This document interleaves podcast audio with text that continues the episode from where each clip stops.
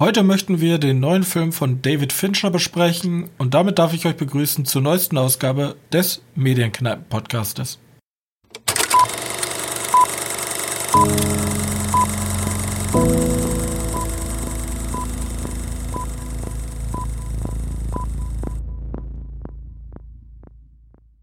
Hallo und herzlich willkommen zur 83. Ausgabe unseres kleinen Filmpodcastes. Und heute wollen wir uns versammeln, um über einen sehr, sehr spannenden Film zu reden. Und mit dabei ist mein sehr geschätzter Mitpodcaster Johannes. Hallo.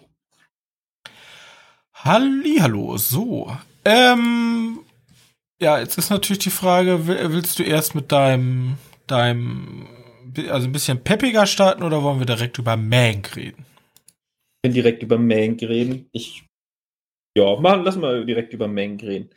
Fakt ist, ich habe von meinem Buch, weil ich schreibe ja sonst immer alles hier ein bisschen halbwegs mit, ich habe jetzt genau die Hälfte geschafft. Die Hälfte? Ja. Also wir können noch ganze 83 Folgen machen ab jetzt. Danach muss ich ein neues Buch holen. Ja, ja, das wird dann, das versteigern wir dann für den guten Zweck. Ja, die Leute, die diesen Podcast hören, Besser äh, nicht, auf der ersten Seite stehen Passwörter von mir. okay, das ist nicht so gut. Die werden dann geschwärzt. Ähm, ja. Ach so, äh, der letzte Podcast ist sehr kontrovers gewesen, wenn man das so sagen möchte. Also, wenn ihr gerne euren Input liefern wollt, könnt ihr uns gerne eine E-Mail schreiben äh, zum Thema Warner tötet das Kino. Äh, wir diskutieren da gerne drüber, vor allem jetzt äh, in den News Sektion werden wir noch ein bisschen über Disney sprechen. Die haben ihr ganzes Portfolio angekündigt. Ja, das ist eigentlich auch alles, diese Newsletter. Es gibt noch eins dazwischen. Genau. Aber kommen wir zurück zu Mank. Ein Film von äh, David Fincher. Das Drehbuch hat, glaube ich, wenn ich das so richtig verstanden habe, sein Vater bereits geschrieben. Also er ist ja schon tot glaube ich. Hank? Ja, ich glaube. Äh, Howard Fincher. Ach so, du meinst, ja. Ja, das Drehbuch okay. hat sein Vater geschrieben von David Fincher, hat er nicht selber geschrieben. Ja, stimmt, da habe ich auch so was gehört, ja. Mhm. Ja, kann gut sein. Ja, das ist, äh, ob der jetzt tot ist, weiß ich nicht. Ich guck mal eben nach. Es ist nur ein sehr vergilbtes Foto von ihm übrig, also ja, 2003. Gut. Gerade nochmal Glück gehabt. Ähm, und ja, es ist, also für mich ist es schwer zu beschreiben, wo es in dem Film drüber geht. Also es, es ist, ich würde es mal als Biopic bezeichnen, aber auch als Drama oder. Also es geht halt im, im, im, im Grunde geht's um den Drehbuchautor Herman Menkowitz alias Menk, der für große Studios halt Drehbuchautor ist und maßgeblich daran beteiligt war, den ähm, unter vielen Kritikern als besten Film aller Zeiten gesehenen Film Citizen Kane zu erschaffen, der von dem Regisseur Orson Welles inszeniert wurde, dann schlussendlich. Und der Film tritt außenscheinlich sozusagen an, sozusagen die Geschichte von Herman Mankiewicz zu erzählen, wie er dazu gekommen ist und wie dieser kreative Prozess dahinter war, das Drehbuch dazu zu schreiben. Bloß subjektiv jetzt so, was ich daraus gelesen habe, ist es auch sehr, sehr viel, was Fincher über seine Person da hineinbringt. Ja, es kommt so ein bisschen so vor, ne? Also schon sehr stark. Und es ist auch noch ein bisschen gesellschaftskritisch, so, ähm, die Macht, die Macht der großen Medienmogule und gleichzeitig auch die Verharmlosung von sowas wie zum Beispiel Faschismus. Vor allem zur damaligen Zeit, wir sprechen ja hier um die Zeit 1900, ich würde mal so den Zeitraum 37 bis 42, ähm, sind wir ja gerade in der Blütezeit des NS-Regimes in Europa. Und wir erleben das sozusagen aus der Sicht der Traumfabrik Hollywood, die gleichzeitig durch die große Depression, die damals herrschte, zumindest vor dem vor und während des Krieges, ähm, die sozusagen sich neu erfinden muss, um die Zuschauer neu ins Kino zu locken, weil die Leute wesentlich feinfühliger geworden sind, wo sie ihr hart verdientes Geld schlussendlich ausgeben. Und ähm, Geld fürs Kino auszugeben, wenn man fast nicht mehr genug Geld zum Essen hat und auf der Straße lebt, ist da dementsprechend halt ein starker Widerspruch. Ja, da gibt's ja so eine, so eine schöne Szene, wo die gesagt haben, ähm, die Leute überlegen sich gut, wo, ihr, wo sie ihre hart verdienten 25 Cent investieren. Ja. Okay, so im heutigen Verhältnisse so, ja, okay, kann man mal machen. Inflation aber, und so. Ja, aber interessant ist halt auch, dass, ähm, ja, also kommen wir mal zu der eigentlichen Kritik. Ähm, ganz kurz einmal zu David Fincher. Also David Fincher ist ja ein Dude, den ich sehr schätze. Also äh, Fight Club, also er hat ja super viele Klassiker, die eigentlich jeder kennt. Fight Club, 7, ähm, Zodiac, ein Film, den du sehr wertschätzt, ähm, The Social Network, ein Film, den ich sehr wertschätze. Auch der seltene Fall des Benjamin Button. Okay, Alien 3 lass mal daneben. Ne? The Game kann man noch nennen. Und dann haben wir fast alle. Also, er hat halt sehr, sehr viele Filme gemacht. Gun Girl war ja schon wieder so ein, so ein, da waren die Leute ja so gemischter Stimmung. Und jetzt Mank und jetzt auch erstmalig ist der Film bei einem Streaming-Anbieter und nicht für die große Leinwand erschienen. So. Und volle Transparenz von mir ich habe Citizen Kane nie gesehen, was natürlich sehr unvorteilhaft ist, wenn man eine Besprechung über einen Drehbuchautor, der Citizen Kane geschrieben hat, macht. Ähm das Problem ist, mich hat der Film größtenteils verwirrt. Also meine meine generelle Einschätzung zu dem Film ist, er war mir tatsächlich ein bisschen zu wir, ein bisschen zu lang und ein bisschen zu zu belanglos in einigen Szenen. Klingt jetzt erstmal hart, aber ich möchte kurz sagen, warum das so ist, weil ähm, wir haben ja ähm, Herman Mankiewicz, der, das sieht man dann auch im Film auch später, auf einer abgelegenen Ranch sozusagen dieses Drehbuch für Citizen Kane verfasst, in absoluter Isol äh, Isolation, nur mit ein paar Hausbediensteten und schwer angeschlagen von einem äh, Unfall. Und das Problem, was mir der Film halt gibt, ist diese Prämisse, er hat diese Schreibblockade. Weißt du, also er, er muss halt innerhalb von zwei Monaten war es, glaube ich, muss er dieses Drehbuch fertig haben. Und das aber für mich keine wirklich, also das mag halt ich so mein, gewesen mein, sein. Schriftsteller, ja? der eine Schreibblockade hat, ist so ein, das, das, hat man schon ein paar Mal gehört. Und wenn du einen Stephen King-Film guckst, dann, dann ist das sowieso immer so, aber. Richtig, aber zum Beispiel, wenn wir jetzt den Vergleich zu, ziehen zu einem Schriftsteller, der eine Schreibblockade hat in ein Shining, da ist das zwar die Prämisse und die darüber zieht sich der Film sozusagen auf und entwickelt die Spannung. Aber hier haben wir halt wirklich, sehen wir knapp ein Drittel des Films halt, wie jemand eine Schreibblockade hat, aber dadurch entsteht halt nicht wirklich spannende Interaktion. So, am Ende wird dann später noch seine komische, seine, wie nennt sich das? Pflegerin? Ja. Und also da gibt's dann halt so ein paar Geschichten, die sind ganz witzig oder auch dramatisch. Ähm, ja, die, die Nebengeschichten sind fast schon interessanter als der gesamte Film. Und das ist es halt. Also die, diese Haupthandlung ist in großen Teilen halt echt belanglos. So, es ist halt jemand, der eine Schreibblockade hat, ist halt nicht besonders spannend zuzusehen. Und dass er sich dann mit Alkohol sozusagen wegballert, äh, ja, ne?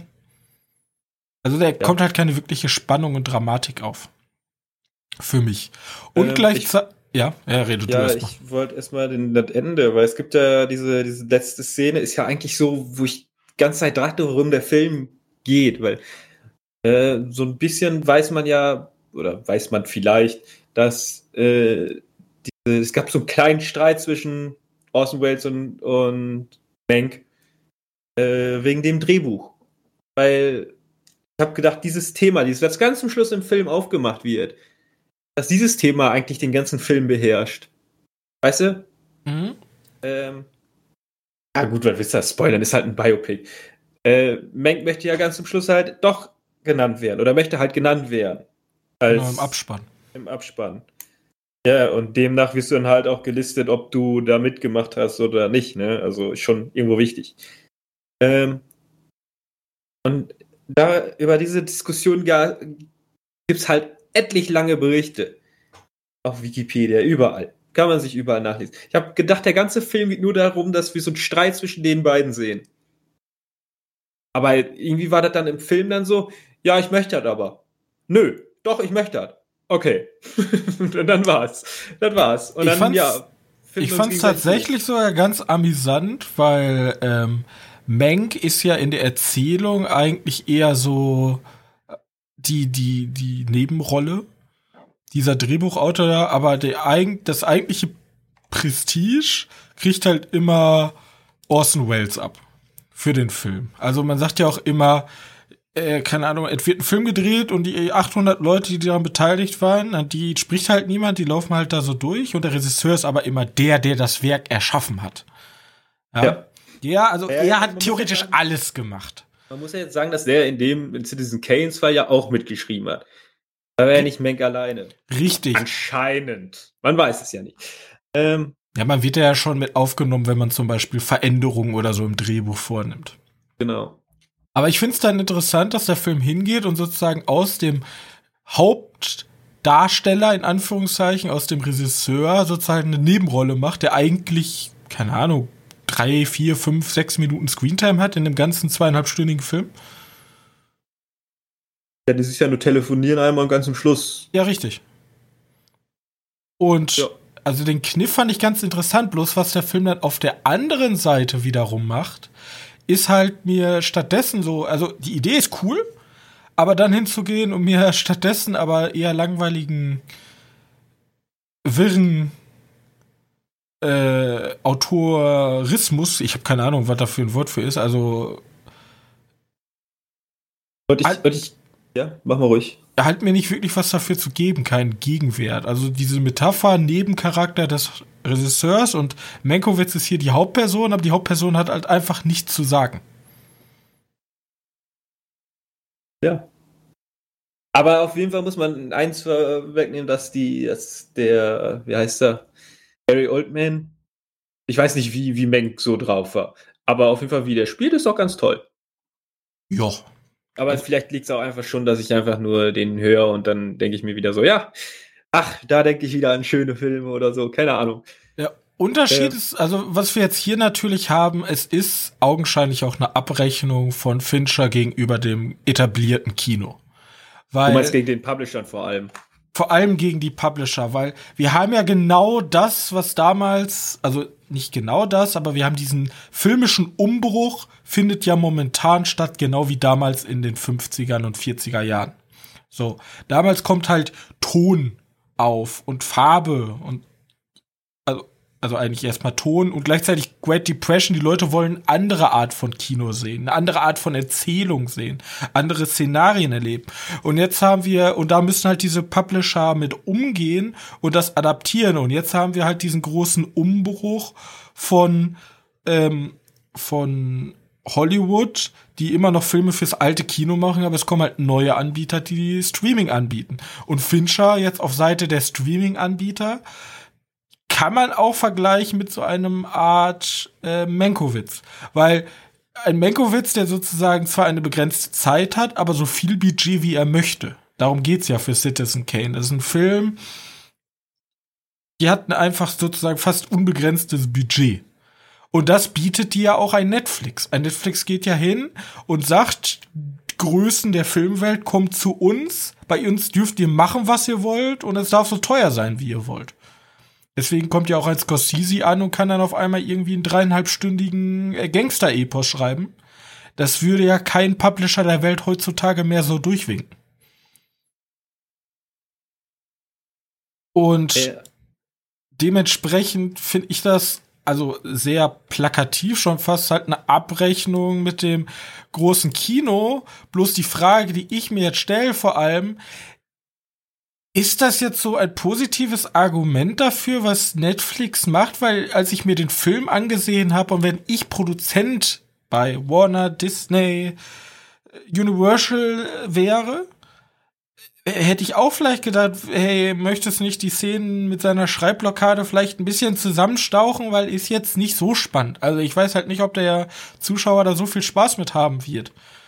Aber genau das zelebriert er ja sozusagen, dass er sagen kann, guck mal, ich kann das machen. Ja, mich hält da keiner von auf bei Netflix. Ich kann jetzt hier den Gary Oldman äh, 15 Minuten alkoholisch rumsinieren lassen, ohne dass er wirklich was tut.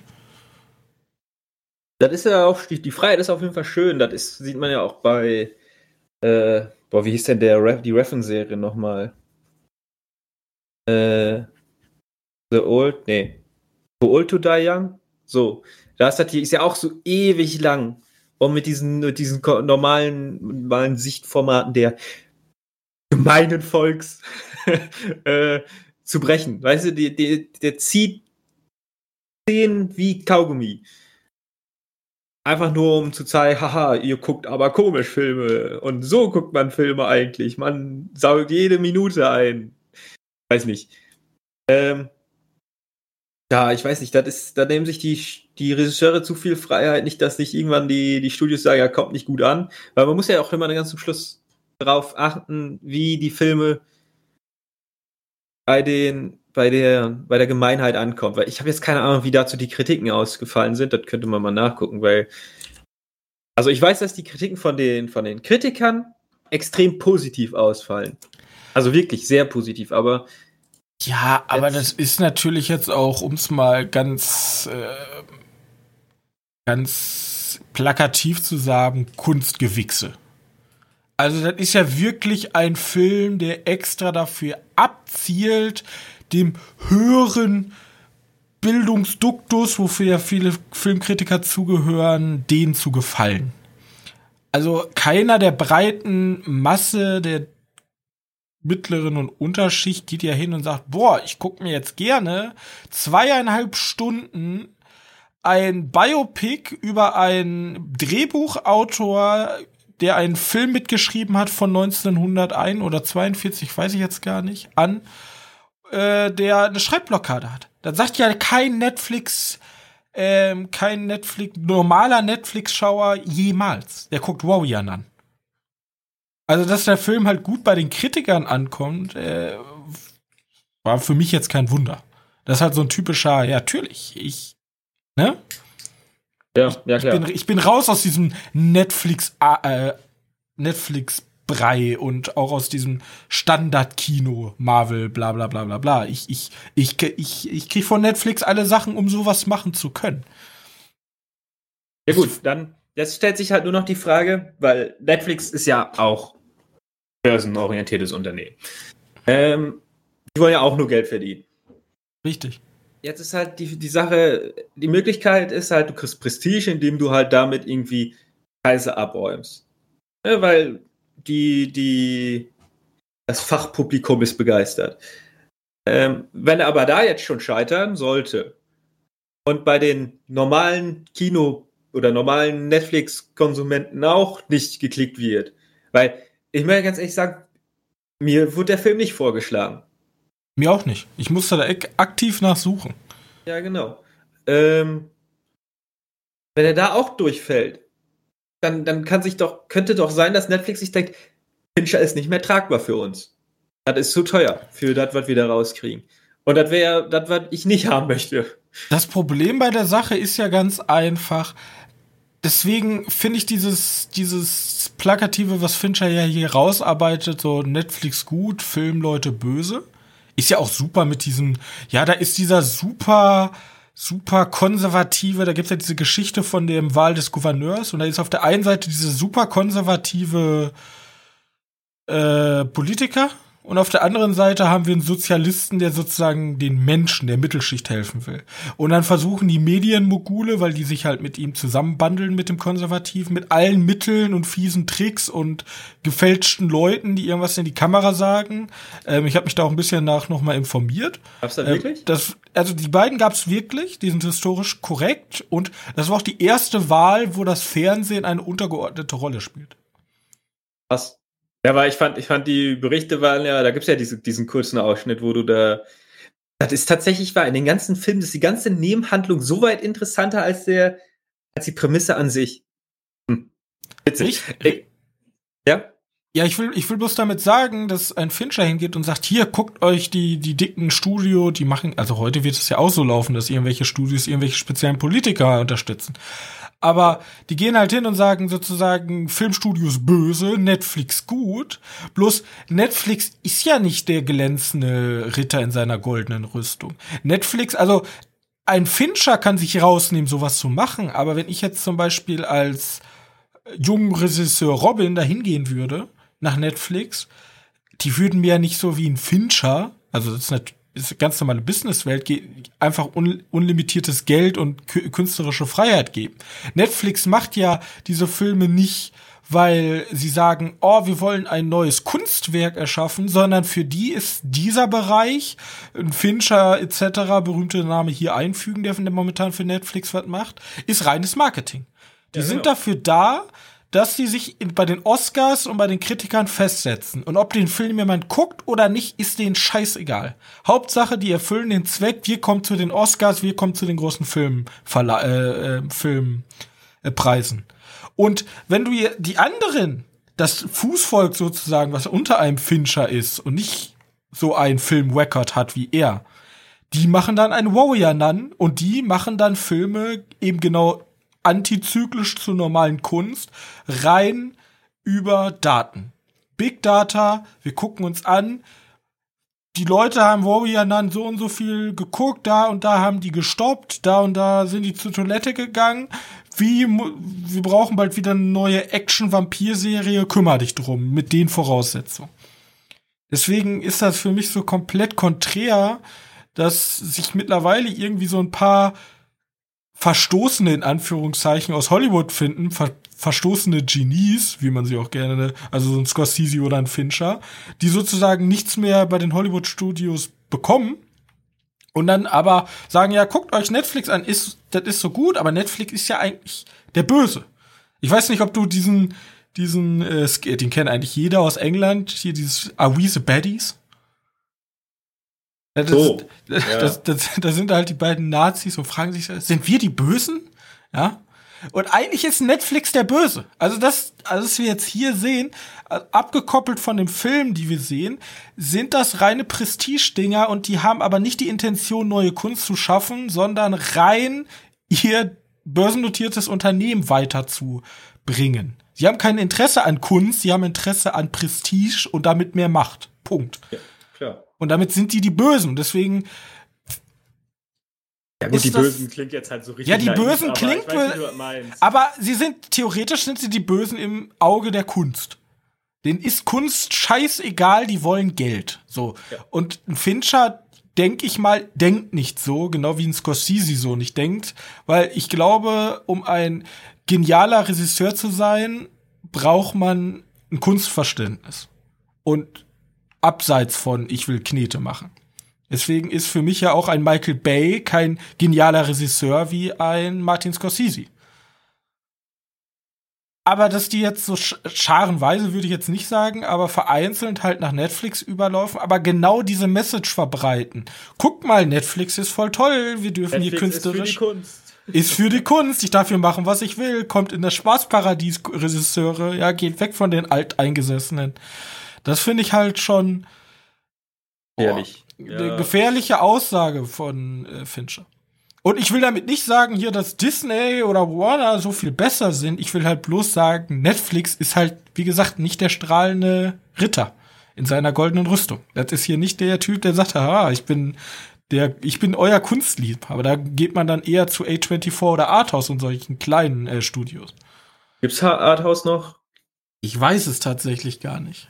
Oder als es Arthouse noch gab. Aber es gibt halt diese Nischendinger, die wirklich, glaube ich, noch, die müssen natürlich auch ihr Geld verdienen. Das, also funktioniert die Welt nun mal. Aber die leben, glaube ich, noch für ihr, ihr, ihre Werke. Während die Großen halt auf beiden Seiten momentan sehr halt mit einem Auge zum Streaming-Dienstgeschäft schauen. Und Streaming-Dienstgeschäft ist halt, weil es auf Masse ausgelegt ist und nicht auf Klasse, ein reines Datengeschäft. Und damit, und Daten sind für mich, haben nichts mehr mit Kunst zu tun. Punkt. Mein Monolog dazu. Meine kunstkritische Einordnung von Menk. Ach ja, wir haben über Menk gesprochen. Ach ja, wir haben über Menk gesprochen. Ja, das, das kann ich alles tatsächlich in diesem Film lesen. Ja, genau. Und nebenbei hast du ein paar nette Schauspieler, Schauspielleistungen, komische, coole Technik. Also der sieht ja wirklich wie aus wie aus dem wann war das? 1930, schlag mich tot.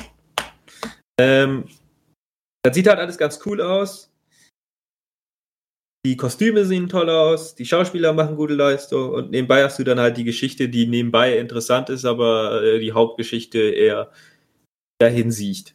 Ja, wie gesagt, ich hätte mir lieber einen Film vorgestellt, der zu dieser großen Depression, weil da gibt es ja auch relativ wenig von. Also wir sehen, wenn man von der Zeit spricht, 1941, dann denke ich an einen Soldaten namens James Ryan, der auf den äh, Omaha Beach stürmt.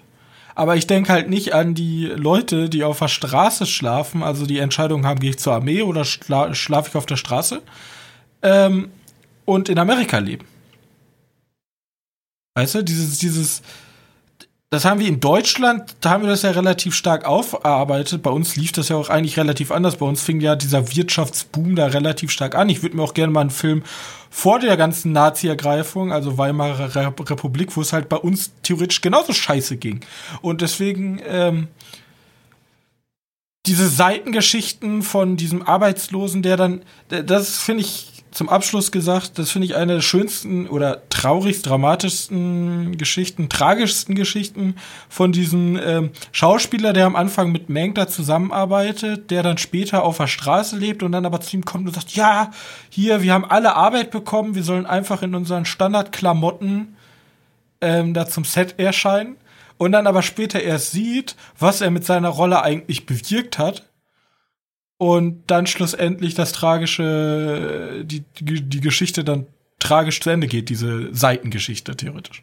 Ja. Die fand ich einfach grandios. Aber das ist halt nur ein ganz kleiner Teil eines ziemlich wirren und langen Films. So. Um, kannst du ja von mir sagen. Es sind ganz viele kleine Kurzgeschichten, die ganz toll sind. Und zusammengehalten werden die von Hank. Alkohol und im Bett liegen. Ja, genau. Ähm, okay, ich habe noch was geguckt, was vielleicht eher unserem Genre steht, weil Biopic ist ja nicht irgendwie. Doch, eigentlich wohl. Ja, naja, keine Ahnung. Eigentlich schon, aber.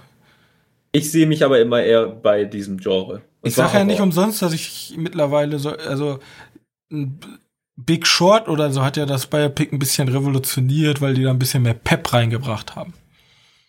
Ja, das hat so ein bisschen an die Gewohnheiten ja, angepasst. Wie schafft man die Finanzkrise peppig rüberzubringen, dass die auch interessant ist. Und das hat mir halt hier gefehlt. Wie schafft man das peppiger rüberzubringen? Und Fincher hat gesagt, nein, Pep gibt's bei mir nicht. Spannung? Nee. Wir wollen diesem cool. Auto jetzt beim Siechen zugucken. Und dann gucken wir dem Auto beim Siechen zu. So. Oh ja, mach weiter. Wir fangen da nicht wieder ich, mit an. Ich habe auf jeden Fall den russischen Film Sputnik geguckt. Der hat einen komischen deutschen Titel. Es wächst in dir. Oh. So krass, ne? Das ist ein Science-Fiction-Horrorfilm, der dieses Jahr rausgekommen ist. Der lief auch auf dem Fantasy Film Festival. Haben wir aber da leider nicht gucken können. Und ich möchte sagen, zum Glück nicht. Ich weiß, den, den feiern wahrscheinlich doch schon einige Leute, aber ich fand den doch eher uninteressant. Also in Sputnik geht es halt darum, dass die, die ersten bemannten machen in die, ja, wer ist das, ins All. Nicht irgendwie Mond landen oder so, nee, sondern einfach nur ins All einmal schießen, gucken, wie sie dazu da machen können und dann wieder auf die Erde fallen lassen. Nichts Besonderes, aber bei dieser einen Mission passiert was. Die Kapsel stößt ab, oder ja, die stürzt ja eh ab, aber diesmal stürzt die unkontrolliert ab. Und einer der beiden Kosmonauten ähm, stirbt und der andere überlebt, aber schwer verletzt. Jetzt wird dann eine, eine Medizinerin in einen Hochsicherheitstrakt schleust und das macht, also es ist alles so ein bisschen so, ein, so, ein, so eine Art Eindruck von Arrival in klein, in ein bisschen günstiger und in ein bisschen Vergangenheit. Ähm, die wird halt reingeschleust, um, um einen Bericht über den, den Kosmonauten äh, zu erstellen. Und man weiß nicht genau, warum die eingeschleust wird, weil die hat auch noch ein bisschen Kacke am Dampfen. Äh, aber das, das fällt dann nachher aus, oh, oder das wird dann halt nach, in der Geschichte stellt sich da dann heraus, warum sie überhaupt ausgewählt wurde. Und dann beginnt eine Art Alien-Horror. Okay. Also Leute, die, also wie heißt er, wie gesagt, diese Mediziner, die vor einem Glaskasten stehen, wo der Kosmonaut drin sitzt und, und den die ganze Zeit beobachten und der verhält sich auch irgendwie komisch, ist auch irgendwie komisch. Also irgendwas hat sich festgesetzt. Irgendwas hat sich festgesetzt in ihm drin. Bis dann nachher irgendwann der Reveal kommt.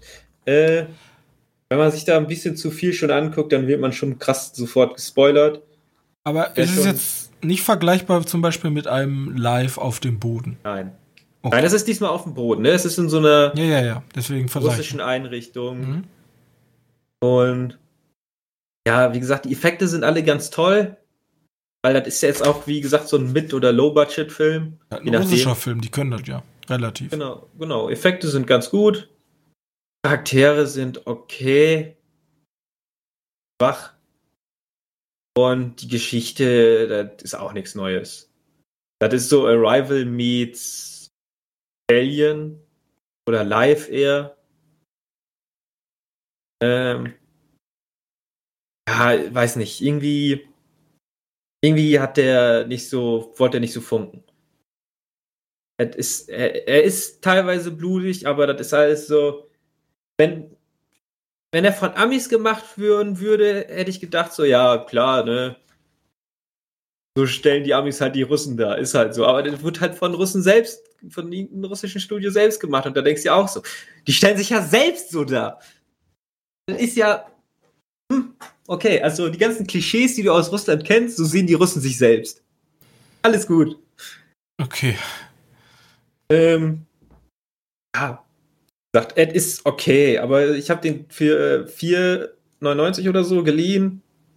Oder 4 Euro geliehen, weiß ich. Und dafür war er jetzt meiner Meinung nach nicht wert. Ich fand nicht so gut, wie ich ihn hätte finden wollen würden. Also im Gegensatz zu den Filmen, die wir geschaut haben auf dem Fantasy Film Festival dieses Jahr, da kam der nicht ganz ran. Ich weiß schon gar nicht mehr, was wir gesehen haben. Das ist schon so lange her. Ja, ich kann ja kurz nochmal, wir haben, wir Monate haben. oder so, aber. Wir haben, ja, wir haben Relic geguckt. Wir haben, wir haben den von Cronenberg geguckt, davor wenn ich den ah, Namen vergessen ja, habe. weiß ich wieder. Und wir haben den Kevin James geguckt, von ich den Namen auch vergessen habe. Becky, Becky, keine Ahnung, Becky. irgendwie sowas. Ja, Becky fand ich nicht so gut, aber, aber die anderen beiden sind halt so viel besser gewesen. Wir sprechen über den Film, weil jetzt 2020 an Anlehnung der Sputnik waren ja die ersten zehn ähm, Raum, wie nennt sich das, Raum äh, Satelliten. Ja, sozusagen dieses große Rennen zum Mond ausgelöst. Ähm, die haben eigentlich gar keine Menschen da drin gehabt, also interessante Wahl zumindest von dem Titel, aber ähm, weil der neue, der neue Covid-19-Impfstoff ist auch an Anlehnung an Sputnik. Der heißt nämlich Sputnik. Dazu? Ja. Wissen. Russland war ja der Erste, der diesen Impfstoff entwickelt hat und der ist daran angelehnt. Fun Fact. Fun Fact, ja, gut zu wissen. Also wenn ihr Ähm. Sputnik eingebt, solltet ihr vielleicht dahinter Movie schreiben. So, ja, Ja, tatsächlich. Nicht, dass ihr euch aus Versehen bei Amazon oder so für 4,99 Euro so ein Fläschchen Sputnik nach Hause bestellt. Ich sehe ich seh schon wieder von irgendwelchen Querdenkern irgendwie komische. Oh ja. komische weil, wenn Sollte dann uns vorbereiten. nimmt, dann wächst so ein Alien in euch. Ja. Äh. Ja, Whistleblower, die uns anders das nicht weitersagen konnten. ihr müsst halt einfach nur die russischen Filme gucken und dann wisst ihr, was Ja. Dann seid ihr endlich, dann schlaft ihr nicht mehr, dann seid ihr erwacht. Wenn, wenn du ins Koma fällst, fällst du mit vielen anderen ins Koma und musst so, so einen Jump and Run schaffen. Und wenn du es nicht schaffst, dann bleibst du für immer im Koma. Frei, frei nach dem Film Koma. Ich habe den nie gesehen, aber wahrscheinlich so stelle ich es mir vor. Ist es auch. Ja, hast du ihn gesehen, den Film? Nein, ich habe es auch nicht gesehen, aber es war sehr interessant. Also den wollte ich mir immer noch mal angucken, weil da haben sie ja wirklich. Wie viel Ja, also CGI wollt ihr haben? Ja. Effekte können sie. Und die sehen ja auch nicht mal scheiße aus. Zumindest soweit ich hier mal aus den Trailern sehe. Gut. Aber, aber die altern auch furchtbar schlecht. Wenn du dir mal dieses Guardians von den Russen anguckst, Ja, dieses Avengers, russische Avengers. Die arbeiten ja auch nicht mit subtilen Ja, genau. CGI. Das also die machen ja. Das ist genauso wie die Inder arbeiten ja auch ganz viel damit. Also Oder die in- in Chinesen. Bollywood und ja, Ch- China generell. Und sobald man sich dann so einen zehn Jahre alten indischen Epos oder so anguckt, wenn dann irgendwelche Elefanten da kämpfen und dann denkst du, ja, äh, das ist schon cringe. Ja, äh, Alter hat schlecht. Aber die müssen das ja selbst wissen. Vielleicht ist es auch wirklich Momentaufnahmen. Die Filme sind jetzt nur für, für jetzt und vier Jahre mehr oder fünf Jahre mehr. Und danach brauchst du die nicht mehr gucken. Das ist ja bei, bei Hollywood-Filmen auch nicht anders. Es gibt Hollywood-Filme, die sind auch sehr schlecht gealtert. Ich würde, glaube ich, zum Beispiel behaupten, dass Black Panther schlecht altern wird. Oder so, ich glaube, Black Panther altert genauso gut wie, wie heißt der von DC? Green Lantern. Also Ja. bei Green Lantern, den hatte ich, habe ich eigentlich gar nicht so scheiße in Erinnerung gehabt. Da habe ich vor kurzem noch mal Ausschnitte gesehen und meine Fresse, das ist hässlich. Und wirklich, also wirklich mit Abstand das hässlichste, was man je gesehen hat. Aber ja, wie Okay, gesagt, CGI altert nicht gut. ich nutze jetzt einfach mal deine Vorlage. Apropos Black Panther.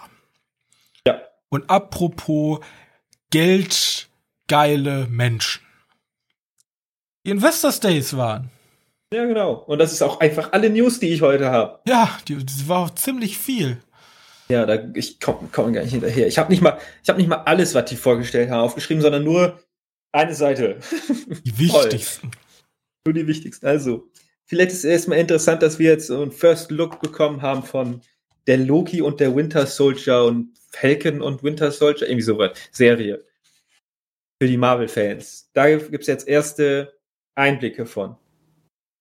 Und ich habe mich bestätigen lassen bei der Loki-Serie. Ich habe ja, als wir den Trailer zusammen geguckt haben, habe ich ja gesagt, das sieht irgendwie aus wie so eine, so eine Organisation, die sich um Zeitverbrechen kümmert. Ne, so wie bei Umbrella Academy, da gibt es die auch. Ist tatsächlich sowas. Genau das gleiche Konzept. Weißt du, der, der wird sich so, das ist so eine Organisation, kümmert sich darum, wenn irgendwann irgendjemand Zeitreiseproblematik hat. Ich glaube, sowas gibt es bei Rick und Morty auch, oder nicht? Ja, auch irgendwie so ein Äh, ach, dieses Konzil der Zeitreisen. Ja, ja, ja, ja. Ja, genau, sowas. Ähm, und das ist jetzt auch bei Loki so. Deswegen ist der Titel auch so komisch aus vielen verschiedenen Schriftzügen. Naja, vielleicht wird die Serie ganz toll. Mal gucken. Für Loki-Fans und für Marvel-Fans sowieso etwas. Dann kam der Trailer zum Falcon and the Winter Soldier. Für allen, die, die das nichts sagt, das ist der Typ aus ähm, Captain America 2 und der Typ aus Captain America 2. Ich finde es jetzt auch immer gut, wie einfach die zweite Riege einfach jeder einen Film bekommt. Ja, eine Serie. Das sind ja, in dem Fall sind es ja beide Serien. Also bei Loki habe ich mitgekriegt, dass er es ja schon sehr lange gewünscht haben, dass der eine eigene Serie oder Film bekommt. Ähm, bei den Winter Soldier und Falcon nicht so, aber vielleicht wird es ja interessant. Ähm, hast du noch irgendwas Content, zu Content, Content. dem? Hast du noch irgendwas zu denen? Ich glaube, bei denen wird es halt tatsächlich einfach ein Marvel-Film abgepackt in ein Serienformat. Richtig, Nichts wir haben die Besonderes. Schauspieler, wir haben die Lizenzen, wir brauchen Sachen für Disney Plus. Nee, nee ich, ich bin einfach davon ausgegangen, dass wir haben ja die, die, die, äh, Die Loki-Serie, die macht was spezifisch mal was anderes als, habe ich das Gefühl, als normale Marvel-Serie, als normaler Marvel-Film. Und die Wonder Vision-Serie macht auch was komplett anders als der, als die normalen Marvel-Filme. Aber bei Winter Soldier und Falcon, oder wie immer die heißt, ähm, das wird eins zu eins ein Marvel-Film als Serie. Richtig, ja. Da gibt es halt so nicht so viel. Ja, da gibt's. Da wird nichts Neues ausprobiert. Ja. Dann haben wir, das habe ich glaube ich gar nicht aufgeschrieben. Ich muss ja kurz wegstreichen, sonst mache ich Sachen doppelt. Äh, dann haben wir diese Animationsserie zu Marvel. Und zwar What If heißt die. Da gab es auch einen kleinen Teaser-Trailer für. Da haben wir äh, schon häufiger darüber geredet und das ist ja natürlich jetzt so die prädestinierteste Serie, sich mal aus diesem starren Korsett des MCUs rauszubewegen und genau. neue Sachen auszuprobieren. Was ich aber als Fallstrick schon wieder sehe, ist, dass die Serie halt, wie wir schon, als wir den Trailer gesehen haben, das einfach sagt, ja, okay, der Charakter ist jetzt schwarz anstatt weiß. Der das Charakter ist jetzt weiblich statt männlich. Der hat jetzt eine grüne Unterhose an anstatt eine blaue Unterhose. Das wäre natürlich schon schwach.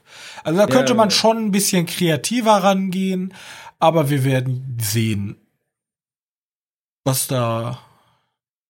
Wenn die Kreativität einfach nur ist, der Schurke hat jetzt die Superkräfte und der, der Superheld hat die Kräfte vom Schurken.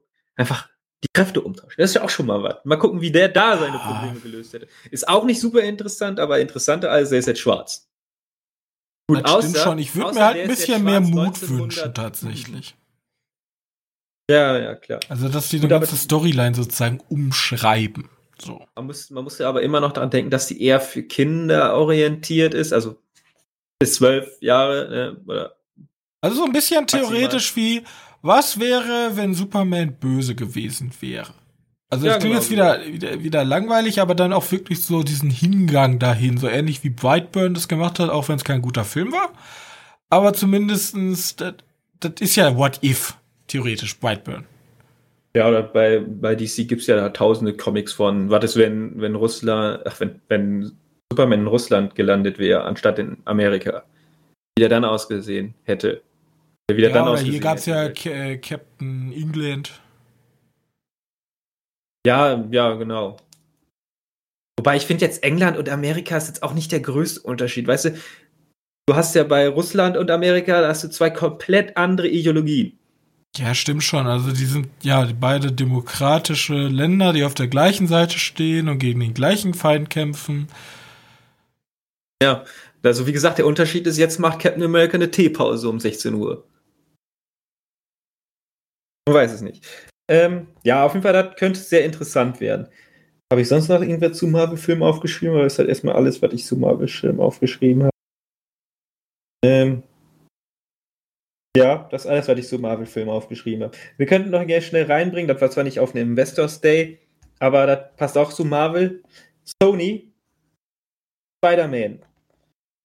Ähm, Tatsache ist, alle diese Gerüchte, die ich in den kommenden letzten Wochen da mal vorgestellt habe, die sind jetzt alle wohl bejaht worden von Sony. Das heißt, wir kriegen Tobey Maguire, wir kriegen Andrew Garfield, wir kriegen Doc Ock aus dem zweiten Spider-Man-Film, wir kriegen Emma Stone wieder, wir kriegen, wir kriegen einfach alle Schauspieler aus allen vergangenen Spider-Man-Filmen könnten wieder in den aktuellen, also in den Spider-Man 3, könnten die alle auftauchen. Könnte interessant werden. Wollte ich jetzt nur mal äh, besser untermauern, dass, dass Sony gesagt hat, dass das jetzt so sein wird. So, das zu Spider-Man oder Marvel. Das sind die letzten Marvel-News, die ich gemacht habe. Jetzt können wir mal mit den anderen Sachen von den Investors Day raushauen. Und zwar, bevor wir mit Star Wars anfangen, weil es von Star Wars gibt es den meisten Content und das ist auch der meiste Content, den, den ich so aufgeschrieben habe. Aber man hat angekündigt, Raya und noch irgendwas. Raya und die Drachenflöte, Raya und die Drachen. Auf jeden Fall der Raya-Film. Davon, wo der eine Trailer rausgekommen ist. Das da mit dem Gürteltier. Richtig. Was ihr immer sagt. Der kommt auf Disney Plus. Also, ich fand den eigentlich ganz charmant. Ich fand den zumindest charmanter als den, an die, was bis jetzt so rausgekommen ist.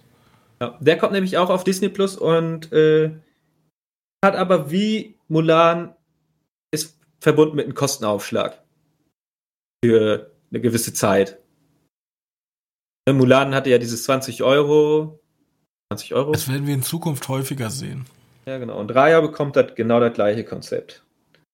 So, dann aber ohne hier Geld bekommen wir ein Prequel zu König der Löwen und Die Schöne und das Biest als Realverfilmung. Ja, Ja. ne? Ja, Was, was soll man dazu sagen? Ich dachte, er kommt ja so, oh nee, nie schon wieder, braucht doch kein Also, Mensch. es gibt ja riesige, also das ist ja, das ist. Boah, ja, die haben gut Geld ich habe leider für viele Fans wahrscheinlich einfach nicht die Magie, aber König der Löwen und so, ja, ist, ist ein schöner Familienfilm, aber brauche ich das alles noch mal? Brauche ich da ein Prequel von? Ich weiß ja nicht. Naja, mein, Bin es gibt, ja diese, es gibt ja diese Animationsfilm-Sequels, Prequels zu den beiden benannten Filmen. Hm? Und ich glaube, ich fand von der Löwen sogar den zweiten als Kind besser als den ersten. Naja. Aber als Kind mochte ich auch die Konflikte nicht. Ich mochte Star Wars teilweise nicht, weil da der und der Charakter stirbt. Das Say. Äh, vielleicht mochte ich deswegen den ersten nicht so gegen den zweiten. Egal. Ähm, dann haben wir Indiana Jones, da sollen die Produktionsarbeiten für den fünften Teil Anfang nächstes Jahres beginnen. Und der soll dann 2022 im Kino released werden. Der kriegt nämlich noch einen Kinostart. Ja, und es ist der letzte Auftritt von Harrison Ford in Das- einem Indiana Jones Film. Genau. Also wahrscheinlich wird ein neuer Indiana Jones. Also es kann ja eigentlich nur besser werden, der Alien-Gedöns. Also jetzt, ich fand den in Ordnung, ja, sorry, Indiana Jones-Fans. Ähm, Hat den auch noch in Ordnung. also dieser Plot-Twist mit irgendwelchen religiösen Sachen ist ja immer komplett bizarr und absurd. Also deswegen, keine Ahnung, Aliens, oh, das ist jetzt aber unlogisch. Ja, also das ist jetzt komisch. Nein. Also, ja, der, der Vergleich. Äh, ich, Ich darf keine Atombombe überleben im Kühlschrank, aber ich darf aus dem Flugzeug mit Schlauchboot springen. Ja, das, hallo, das ist natürlich vollkommen realistisch, ja. Hast du einfach keine Ahnung. Der Unterschied ist natürlich bloß, dass der vierte Teil, kann ich anerkennen, ist der schwächste. ja eindeutig. Aber dass er so schlecht gemacht wird, wie alle sagen, das ist, glaube ich, eher so die Star Wars-Verquerung. Ja, da ist was Neues und da ist jetzt auch noch dieser komische Just Do It-Typ. Ähm, Stimmt, da habe ich komplett vergessen. ich kann schon verstehen, warum man den nicht so sehr mag, aber dieser Hass, den hat er nicht verdient. Ja, vor allem, vor allem, weil das Problem war ja einfach, dass, dass der dritte Teil einfach der beste ist. Und wenn du den direkt vor dir hast, ist schon schwierig. Also wirklich an dem dritten, da kommt nicht mehr viel ran. Ja, macht Shia LaBeouf überhaupt noch was? Ja, der hat Peter Butterfalken letztes Ah, Jahr oder so ja, gemacht. stimmt, und der hat stimmt. auch noch so ein paar andere Filme am Laufen gehabt. Der ist jetzt eher so auf so ein so eine künstlerische indie Wiedergutmachungstrip. von, von Transformer, oder? Nee, der ist ja ein bisschen abgedreht. Und jetzt, also der war ja ein bisschen komisch hat- eine Zeit lang. Und jetzt will er, glaube ich, wieder so über solche kleinen, netten Sachen wieder so, hey Leute, guck mal, ich bin cool. Ich mach coole, kreative Sachen. Ja, stimmt. Also der hat ja auch irgendwie mal so ein Dingens gemacht, wo der alle seine Filme im Kino geguckt hat. Der hat dann irgendwie live gestreamt, wo der ein paar Mal bei eingepennt ist. Das fand ich auch ganz amüsant. Ja. Ähm, ich habe hier noch aufgeschrieben, Percy Jackson bekommt eine Disney-Serie auf Disney Plus. Also solange ich mein, mein Minotaurus, äh, ja, ich die aufgeschrieben habe, habe ich gesagt, ja, du laberst ganz sicher von den. äh, das ist wichtig, dass ich Pierce Brosnan bekomme. Ja, das ist essentiell für die Serie. Daran wird sich entscheiden, ob die Serie gut oder mittelmäßig wird.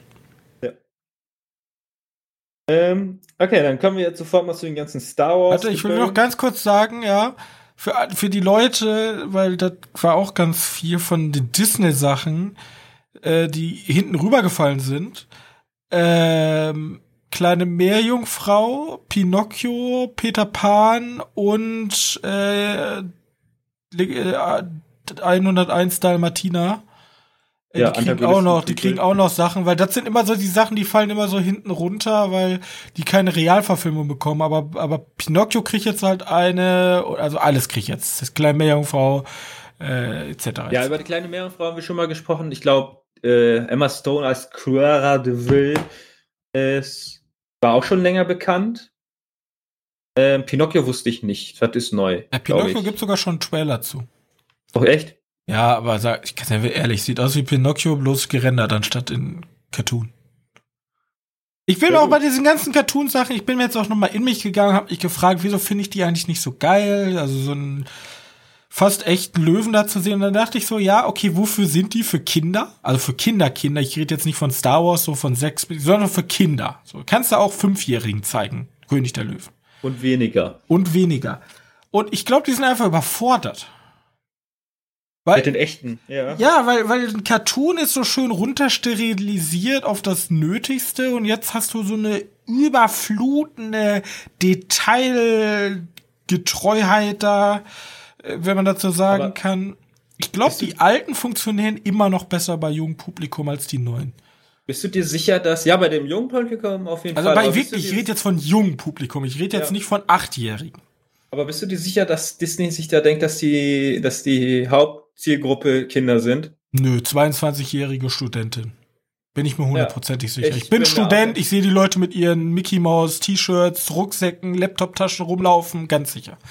Die Kinder sind schon die die die die die, die äh, wie sagt's äh, die Zielgruppe schon lange nicht mehr Kinder bei Disney. Ja, nee, weil ich habe auch einfach nur das Gefühl, das hat, ähm, jetzt gab es ja mal eine ganze Zeit lang oder gibt es immer noch die 80er, hab ich auf, haben wir letzte Woche, glaube ich, auch drüber gesprochen hier, als wir 1984 als Jahr ausgewählt haben. Das Vorzeigejahr für, für die 80er. Ähm, ich glaube, das ist jetzt der nächste Schritt, der kommt. Du, äh, nee, so Oder eine, alte so eine Leute Nostal- mitnehmen. Nostalgiekeule für die, die die richtigen, die richtigen, hier, Ja, aber du versaust dir halt deine, wie die Ja, CDU egal. sagen würde, du, nur ver einmal ins du versaust dir deine Wählerschaft, deine zukünftige. Weil, ey, ganz ehrlich, früher, womit sind wir aufgewachsen? Mit coolen Cartoonserien, ja? Oder bei uns könnte man schon sagen, ein bisschen zu aufgedrehte, auf Nick etc. Aber überleg mal, die, neu, die neuen Kinder wachsen mit sowas aus wie Disney äh, Mickey Mouse Wunderhaus. Hast du die schon mal angesehen? Ja. Da kotzt du auf die Tastatur. Also, Ja. was die mit dieser Maus gemacht haben, mit diesem Render, das ist so eine schlechte Kinderserie mit Abstand im Vergleich zu früher. So, Disney, wo sind eure Bemühungen, wie früher auch Kinder anzusprechen? Ich sag ja, seitdem die dieses Zweitstudio dicht gemacht haben, was die ganzen Sequels und Prequels zu den Filmen, Animationsfilmen gemacht haben, auch irgendwie was mit kaputt gegangen. Weil, keine Ahnung, irgendwie waren die, die haben ganz viele Sachen für den DVD oder VHS-Markt gemacht. Ähm, Ja, vor allem auch so alte Donald Duck Comics und so. Entenhausen gab's ja auch. Nichts mehr da ist. Das nur so komische. Gibt's ja diese Disney TV, da läuft morgens, da möchtest du dir die Augen ausstechen, so schlecht sieht das aus. Ja, ich weiß nicht, aber vielleicht ist das einfach günstiger. Immerhin produziert Natürlich ist das günstiger, aber wieso wollt ihr dann einen komischen Babylöwen mit 8000 einzeldetaillierten und modellierten Haaren zeigen? Aber bei Kinderserien, da denkt ihr, ja, okay, die Kinder sind wohl achtmal vom Babywickeltisch gefallen. So, hä? Ja, man weiß es nicht. Okay, mach weiter. Mach äh, Star Wars. Star Wars. Star Wars, ganz viel Star Wars jetzt. Und zwar fangen wir sofort an mit denen, die ich am interessantesten finde. Ne, wir fangen mit den Filmen an. Taika Waititi Star Wars Film. Punkt. Mehr kann ich dazu nicht sagen. Der macht auch noch einen Star Wars Film. Ja. Der, der Witz an den Star Wars Filmen ist, Wo er ja, Darth Vader spielt. ja, vielleicht wird das so eine Art Komödie. Wäre auf jeden man Fall ja witzig, so ein Jojo Star Wars. Ja, warum nicht? Wäre schon, würde ich, würde ich feiern.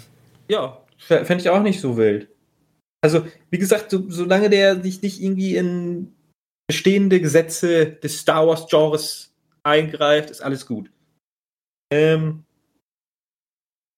ne, weil ich nenne die Star Wars-Filme jetzt nochmal extra, weil von Taika Waititi, dass er ein Star Wars-Film war, wusste man schon. Der Witz an der Geschichte, es gab super viele Star Wars Trilogien, gab es angekündigt. Zwei Stück, um genau zu sein. Einmal von Dwayne Johnson, über den Haufen geschmissen. Und einmal von den Game of Thrones Machern, über den Haufen geschmissen. Ähm, jetzt sind nur noch die einzigen Filme, die jetzt äh, relevant sind, sind halt, wie gesagt, dieser Taika Waititi Star Wars Film und Star Wars. Heißt, da stand irgendwas vor. Ich habe nur Squadrons hingeschrieben. Ähm, Rogue Squadron, ne? Irgendwie so was. Äh, ich finde es heraus. Ja, ich meine Rogue Squadron war das. Das wird ein Film Rogue über, Squadron, ja. über Piloten. Mit von Von, von, von Patty Jenkins. Jenkins. Das ist die Regisseurin von Wonder Woman. Um Weihnachten 2023, also wir müssen so ein bisschen, aber ist Investors Day, ne? Da geht es Ja, ja um die Zukunft. Das ist alles nur Konzept. Ähm, das sind so die Filme, die kommen. Da kann man sich dann auch mal für, wenn es interessiert. Sonst sind halt die, diese anderen Trilogien, die ich gerade genannt habe, die sind Es jetzt wurde aber kein neuer Star Wars angekündigt. Also das klingt jetzt komisch, aber kein Hauptfilm, oder? Nee, kein Hauptfilm. Nee, da haben sie ja verkackt. Gut, aber. Also die, man denkt sich jetzt, okay, nicht mehr Schaden machen, einfach sicher alte Charaktere, die eh jeder sehen möchte, da eine Serie drüber machen. Baby Yoda hat ja so gut funktioniert. Ähm, jetzt machen wir halt. Ich habe jetzt auch nicht so viel mehr aufgeschrieben über die Serien, weil es gibt halt ein paar Serien. Nämlich diese neueste Staffel von Mandalorianer war ja nur dafür da, erstmal ein paar Charaktere zu implementieren, die dann halt Geschichten erleben sollen. Beispiel Äh. Ahsoka Tano. Ahsoka Tano zum Beispiel. Die, die, bei der würde ich das erst schon rausnehmen, ja, die war ja schon vorher bekannt. Und das ist ja auch ein Fanliebling irgendwo. Irgendwo cool, dass die darüber eine Serie machen. Äh, die haben ja auch eine gute Schauspielerin dafür gefunden. Äh, ja, mach mal ruhig. Aber auch hier, ähm, ja, ist der Carl Weathers Charakter aus, ja, aus dem Mandalorianer. Der Ähm. und, und diese Rebellen jetzt, ich glaube, die soll es gewesen sein. Weiß nicht ganz genau, ob die da sind. Die bekommen auch eine eigene Serie. Die machen so ein, ah, wir sind so ein Schmuggler-Squad mäßig irgendwie. Keine Ahnung. Die kriegen auch eine eigene Serie. Ähm, die habe ich jetzt gar nicht so weiter aufgeschrieben. Die hatte auch noch einen coolen, coolen Namen, fancy Namen. Ähm, ansonsten kriegen wir die Lando-Serie. War das Rangers of the New Republic? Ja, genau.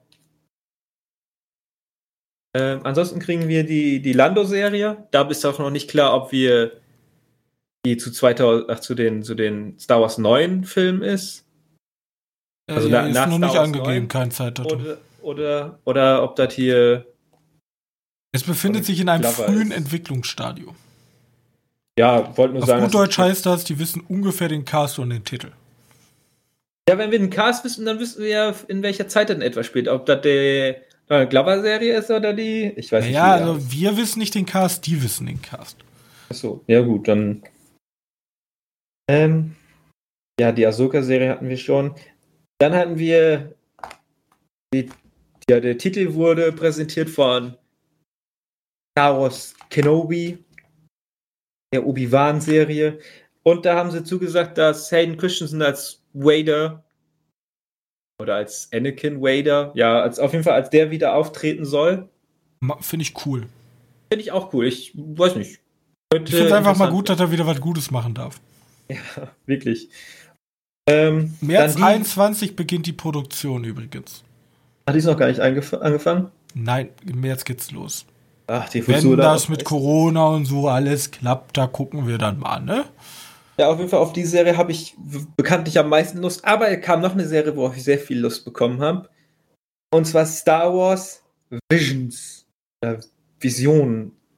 Denn das ist nämlich gar keine, gar keine, also es ist schon eine, nur eine Serie, aber in, für der Serie wurden einfach zehn Anime-Studios angeschrieben, die sollen doch mal ihre Version von Star Wars zusammenbasteln. Und dann Ja, das kriegen ist wir schon wieder schön Folge kreativ. Genau. Und das ist genau das gleiche, was wir in diesen Animationsfilm von äh, Animationsserie What If in Marvel bekommen könnten, könnten wir auch in Star Wars bekommen. In Visions, Visions, Visionen, keine Ahnung. Ähm, und dann, dann sitzt Johannes da so richtig wie so ein kleiner Schuljunge vor dem Fernseher und dann kommt einfach das Studio, was Batman, Batman Ninja gemacht hat und dann so. Und dann ist, das ist das einfach so, anstatt so ein riesiges Joker-Schloss, ist das einfach so ein riesige, So ein riesiges Darth Vader-Schloss oder so. so, so ein Todesstern als Smack. Und denkst Ja. so, oh mein Gott, bitte nicht. Schon Naja. witzig. Ja, solange sich irgendwie Fledermäuse nicht in einem super mega Kampfroboter verformen, ist alles gesund. Ähm, ja, das, das gibt's auf jeden Fall noch. Und das, was am meisten Material sozusagen bekommen hat, ist die Diego Luna Serie. Ja, das ist einfach nur der eine Typ aus Rogue One. Der uninteressanteste Typ aus Rogue One wird jetzt interessanter gemacht. Hat aber wieder so Konzeptarts bekommen. Die sehen gar nicht so kacke aus. Die sehen sogar ganz interessant aus, finde ich. Das ist so frühes Stadium der Rebellion. Das passt alles so ein bisschen so zu Zeiten von Rebels. Also wer sich mit Star Wars Rebels auskennt. So ein bisschen dazwischen.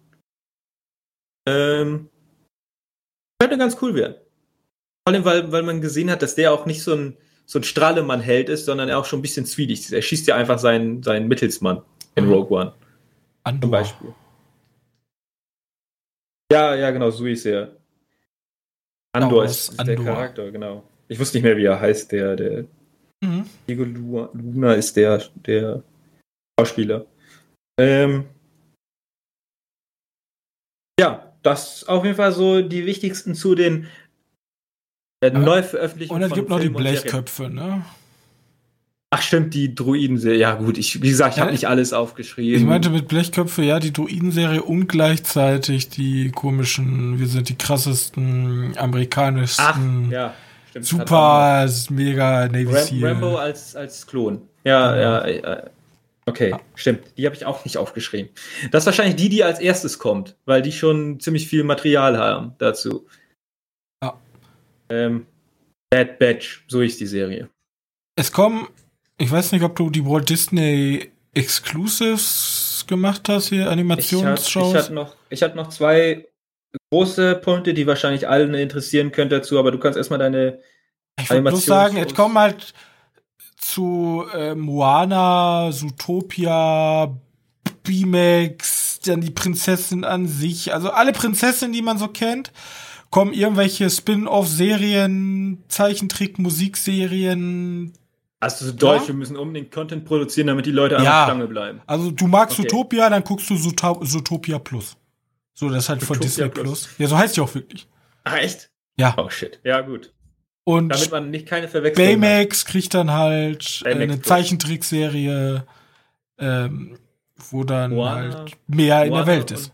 Aber das Diana. Coole war, das möchte ich auch noch mal sagen, auch wenn das ganz klein ist und eigentlich super wenig Leute für ist, Iwayu kommt, das ist ein animierter, ein, man weiß noch nicht ganz, was das ist, aber das ist von Filmemachern aus Afrika, um originelle Geschichte vom Kontinent zu erzählen. Oh, das klingt interessant. Also wenn, wenn man die ganze Zeit sagt, man will Kreativität, da findet man sie wahrscheinlich. Ja. Aber das ist natürlich auch wieder ein. Prestigeprojekt, ne? Lassen wir uns nichts, ne? Aber trotzdem. Ist ja cool.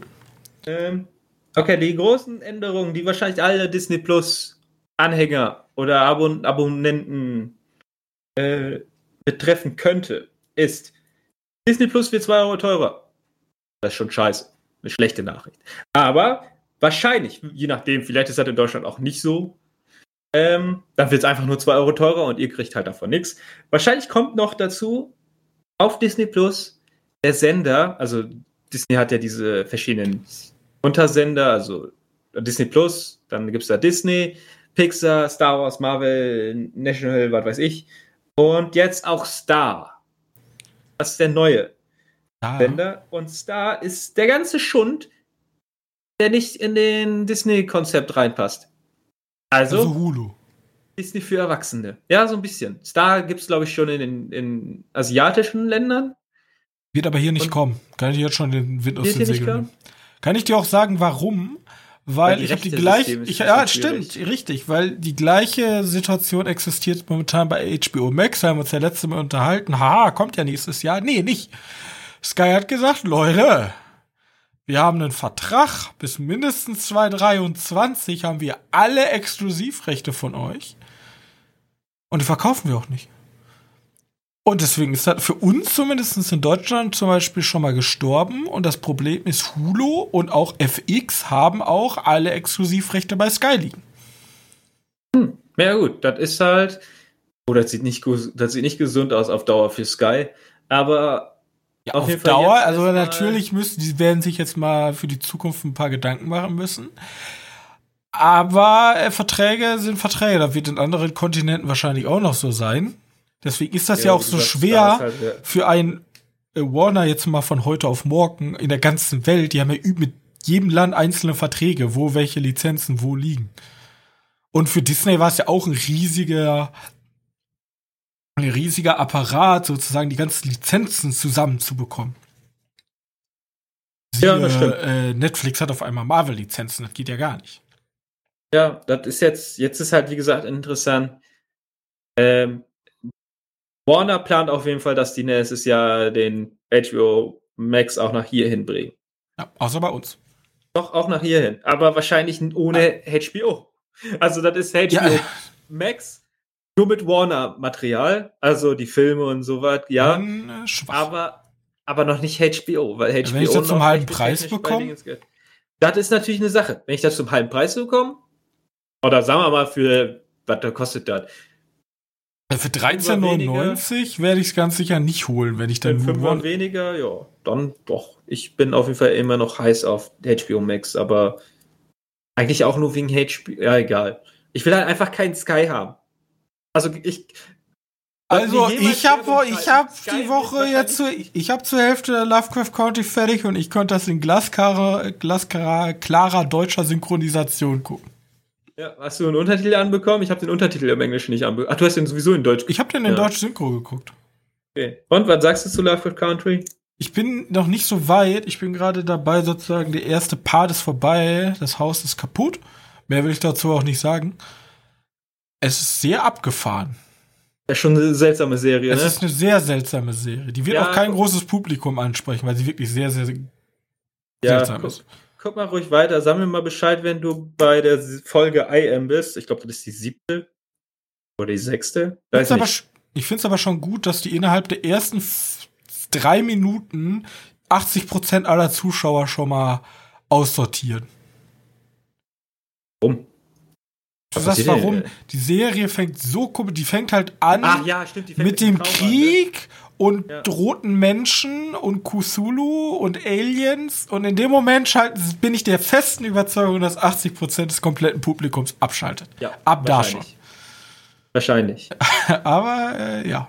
Und dann kommt ein Baseballspieler. Und ja, genau, genau, genau. Ich, ja, das ist der Traum, mit dem er anfängt. Ja, ja, solche Träume will ich haben. Naja. Äh, so, was haben, also, wie gesagt, Star auf Disney. Mal gucken.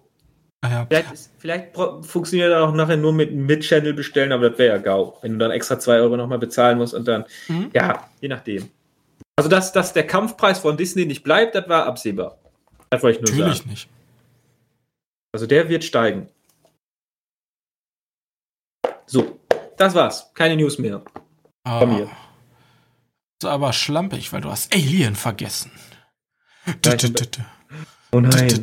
Deine Lieblings-Horror, weiß ich gar Deine nicht. Deine Lieblings-Alien-Science-Fiction-Serie. Ja. Die kriegt eine Serie, Punkt. Ist das bestätigt? Ich, ich war mir nicht sicher, ob das bestätigt wurde. Ja, ist eine neue FX-Serie, einschließlich einer Alien-Show. Ist bestätigt. Okay, cool. Ja, dann, hurra, dann kann ich mich über diese News tatsächlich freuen. FX stellt auch eine seiner kommenden neuen Inhalte vor, darunter eine Alien-Serie, die auf dem gleichnamigen Film basiert. Also geht es um Alien. Also den ersten Teil. Denke ich jetzt mal, wenn es zum gleichnamigen Film kommt. Ich, ich wünsche mir immer noch eine bessere Fortsetzung von Prometheus, weil ich ja Prometheus extrem geil fand. Vielleicht geht's ja Im Gegensatz in, zu allen Menschen. In Alien, die kommen auf dieses verlassene Schiff, vielleicht geht's ja, was mit dem Schiff passiert ist. Die Stunden sozusagen davor. Oder die Zeit davor. Ist ja auch egal ähm, dieses Gedankenspiel. Ich möchte trotzdem noch mal darauf zu sprechen kommen. Wirtschaft. Wir sprechen nämlich ja nicht hier von den Hey Fans, wir haben euch total lieb Days, sondern wir sprechen von den Investor Days. Und der Aktienkurs ist an dem Tag von 127 Euro auf 147 Euro gesprungen, also 20 Euro mehr im Portemonnaie pro Aktie. Jetzt von unserer bescheidenen Sicht. Glauben wir denn, was wir jetzt so hier sehen an Content, Preiserhöhungen, das finden natürlich Investoren immer total geil. Ja, mehr Geld. Ähm, das ist schon alles natürlich sehr Disney Plus zentrifiziert, ne? Also wir haben bei Star Wars ja eigentlich so gut wie gar keine Filme oder relativ wenig. Wir haben generell super viele Serien. Mit Filmen wird sich super zurückgehalten und es ist immer noch die Hintertür offen, dass eigentlich alles auch für einen Aufpreis bei Disney Plus kaufbar ist. Ja, das ist. So hört sich das alles an, ne? Also es klingt theoretisch wie Warner, ohne dass jemand hingeht und sagt, es ist so. Ja, das ist halt Warner eher in versteckt. Aber das ist ja besser so. Das ist ja Marketing. Das funktioniert ja, ja auch nochmal so. Also Warner hat wenn, sich auch nicht so großen Gefallen getan bei den Hardcore-Kino-Fans zumindest. Man sollte halt einfach nur wissen, wenn du, wenn du übers Kino redest und gibst, von den Großen gibt es keinen netten. Alle Ersche. Sony, Warner, Disney, Universal, wen gibt es denn noch? Habe ich irgendwelche vergessen? Ähm, das sind so die, die, die Dicken auf jeden Fall. Fox damals, jetzt gibt es ja nicht mehr. Ähm, ja, von denen sind, sind keine nett. Da sind die alle, die sind sehr, sehr, sehr, sehr, sehr, sehr, sehr Geld interessiert und die haben nicht, nicht die Kunst vorm Kino in, im Blick, sondern eher die Geld vorm Kino im Blick. Die versuchen sich halt, du musst dich halt anpassen als Konzern und die versuchen sich, auch wenn das natürlich sehr langsam geht, aber die versuchen natürlich jetzt zu einem Netflix zu werden. Ja, das sind ja riesige Kahn. Nee, die muss Kani, dauern ja ewig. Ja. Kani. Dauern ja ewig, wenn, bis du die einmal auf die richtige Spur gebracht hast. Richtig. Die sind nicht so agil wie ein A24 oder so. Aber dafür könnten die auch 3000 A24s aufkaufen, wenn die Lust und Laune hätten. Genau. Könnten das einfach in sich aufnehmen. Gut. Das war unsere Aussicht. Heute drei große oder zwei große, ein kleines Thema. Ich hoffe, euch hat die Folge gefallen. Äh, wenn ihr Kritik habt, etc., dann könnt ihr das gerne bei uns auf der Webseite www.medienkneipe.de unter der aktuellen Folge eure Kritik äußern. Ich würde euch darum bitten, sie ähm, konstruktiv zu verfassen, damit ich auch dann Wertschöpfung rausziehen kann und wir durch euer Feedback den Podcast dementsprechend verbessern können. Außerdem, wenn ihr mitdiskutieren wollt zu den aktuellen Themen jetzt Disney oder Warner und eure Meinung damit einfließen lassen wollt, wenn ihr zum Beispiel einer anderen Meinung seid, könnt ihr das auch per E-Mail oder auch per Twitter mich anschreiben. Ähm, uns würde natürlich äh, es sehr am Herzen liegen, wenn ihr uns einen Gefallen tun könntet und diesen Podcast bei Apple Podcast oder auch bei Google Podcast oder bei anderen Anbietern ähm, eine nette Bewerb äh, Bewertung oder vielleicht auch eine Rezension hinterlassen könntet. Ähm, ich hoffe, ich habe damit alles abgehakt. Wir sehen uns nächste Woche äh, vor Weihnachten dann wieder. Ich denke mal nicht, dass es eine Weihnachtsspezialfolge oh, gibt. Da sind warte, wir einfach. Was? Wir könnten doch theoretisch dann endlich. Nächste, nächsten Freitag kommt die letzte Mandalorianer-Folge. Redebedarf. Theoretisch, wenn du Lust drauf hast. Also vielleicht nächste Woche dann der große Spoiler-Cast über The Mandalorian. Und ähm, ja, keine Ahnung. Wir suchen uns beide, sagen wir einfach mal noch einen schönen Film aus, den man dann vor Weihnachten gucken kann. Weihnachtsfilm oder einfach ein Film? Ich denke mal, einfach ein Film. Braucht man Weihnachtsfilme? Ich komme jetzt euch nicht mit den kleinen Lord um die Ecke. Also ich denke, Weihnachtsfilme hat man genug Auswahl. Vor allem, wir haben letztes Jahr noch Klaus besprochen. Guckt euch, wenn ihr den nicht gesehen habt, Klaus an. So. Ja, das ist immer gut. Ähm, also, wir sehen uns nächste Woche Montag in aller Frische wieder. Habt eine hoffentlich turbulenzarme Zeit. Bis dahin und tschüss. Tschüss.